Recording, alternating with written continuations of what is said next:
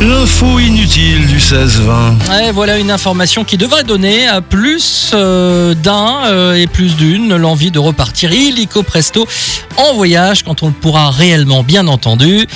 Une nouvelle enquête euh, menée par HSBC Angleterre démontre que nous aurions une chance sur 50 de rencontrer l'amour de notre vie à bord d'un avion. Ah bon Eh ouais. Une chance sur 50, Eh c'est ouais. énorme. C'est énorme quand même, bah ouais. L'étude en question a été menée auprès de 2150 personnes dans 141 pays différents.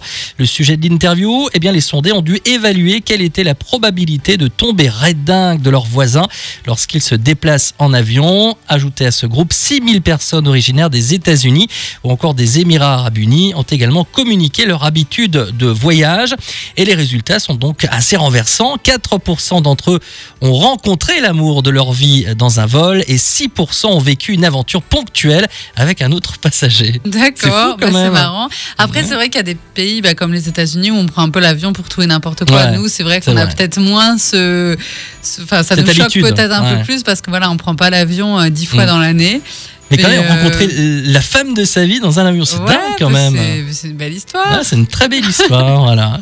Euh, donc, euh, Bah, tu sais ce qu'il te reste à faire, Michel, bah ouais. aller prendre l'avion. euh, et attention, euh, ne faites pas comme Macaulay Culkin, ratez l'avion, évidemment. hein. Bah oui, du Bah coup, oui. bah, ça Ce serait serait ballot. rater l'amour. Bah oui, c'est ça.